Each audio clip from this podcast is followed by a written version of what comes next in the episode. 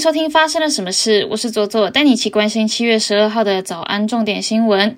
指挥中心昨天宣布，国内新增一万九千零五十一例新冠肺炎本土病例，九十六例死亡案例，也是六十九天以来的新低。另外，新增了两例 Omicron BA. 点五亚变种病毒的本土病例，是一对父母接机留学的儿子开车返回屏东时确诊。指挥中心表示，将视疫情的状况决定入境检疫何时调整为零加七，但强调边境政策的松绑方向不变。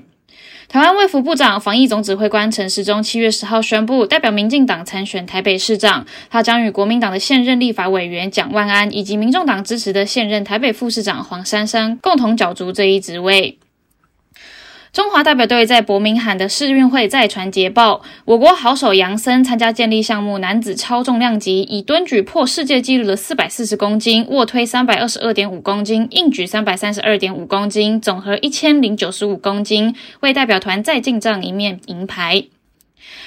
近期全球股市大动荡，新制劳退基金截至今年五月底收益数为负一千五百零六亿元，以目前约有一千两百二十五万劳工的有效账户计算，平均每位劳工惨赔约一点二万元。因六月台股大跌，截至六月底，劳工还会再赔更多。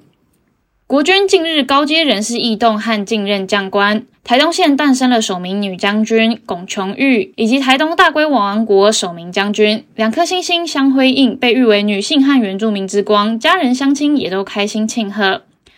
副总统赖清德抵达东京吊唁安倍晋三，这是台日一九七二年断交以来访问日本层级最高的台湾政府首长。日本方面证实此事，但是指出赖清德是以私人的身份到访。赖清德计划今天出席安倍晋三的葬礼。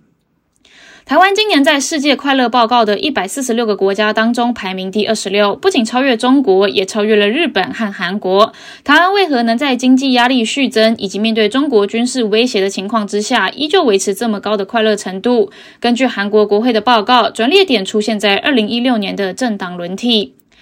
外送平台 Food Panda 公开年度外送手摇饮数据，台中市位于全台最爱订饮料的城市第一名，被网友戏称连空气都含糖的台南市，则是全台最爱喝无糖手摇饮的城市。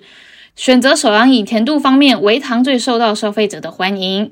国际方面，Zara 母公司 Inditex 旗下的三间品牌突然在电商平台宣布，将在七月三十一正式结束营运在中国的网络商店。根据路透社的独家报道，三名消息人士称，缅甸军政府正在全国多个城市安装具有人脸辨识功能的中国制监视器镜头。报道指出，参与这些招标的项目人表示，在采购和安装监视器镜头和人脸辨识系统的招标计划当中，相关的项目被描述为打造安全城市，旨在维护安全，并在某些情况下维护公民和平。接下来，我们来聊聊今天的发生了什么事。将要聊的主题是之前有谈过的河南多家村镇银行弊案。之前提到的是，呃，在银行里面有购买金融商品的储户，想要去河南维护自己的权益的时候，却发现健康码被转成红色，导致他们没有办法外出，引发了政府对于资讯安全的控制还有滥权的疑虑。呃，将要跟大家更新的是，十号的时候，全中国有三千名取款困难的储户集结在省会郑州，展开了维权行动，非常罕见的爆发了流血冲突。呃，现场的储户们手持的标语横幅写着“反对河南政府腐败暴力”，有四十万呃四十万的储户在河南破灭了中国梦，还有反对省委呃楼阳生掩耳盗铃的三零政策，零上访、零事故跟零案件。那当局在现场加派了警力。那除了警方以外呢，还有一大群身份不明的白衣人组成的人链。那这一群白衣人呢，在警察呃站在警方的前面，阻挡维权储户抗议，并且还对他们施暴哦。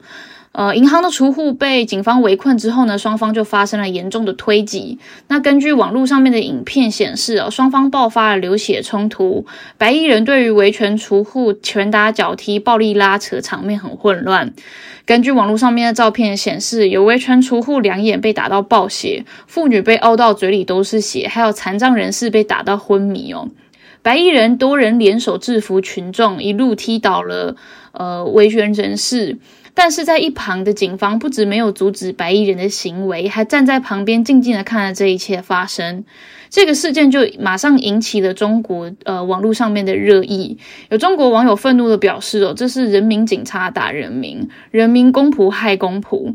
那也有网民斥责殴打民众是黑社会的行为哦，这是土匪。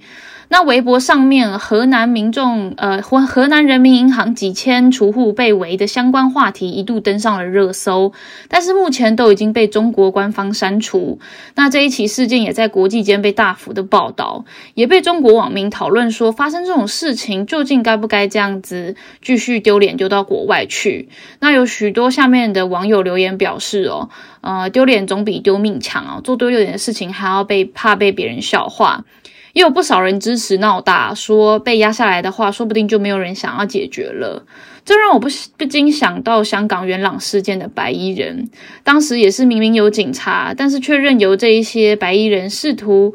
把试图维护权益的年轻人打到头破血流，甚至连孕妇都被打趴在地哦。我想到牧师马丁尼莫拉的忏悔诗。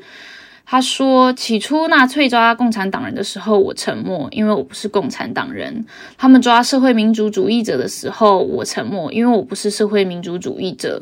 当他们抓工会成员的时候，我沉默，因为我不是工会成员；当他们抓犹太人的时候，我沉默，因为我不是犹太人；最后，当他们来抓我的时候，再也没有人站起来为我说话了。”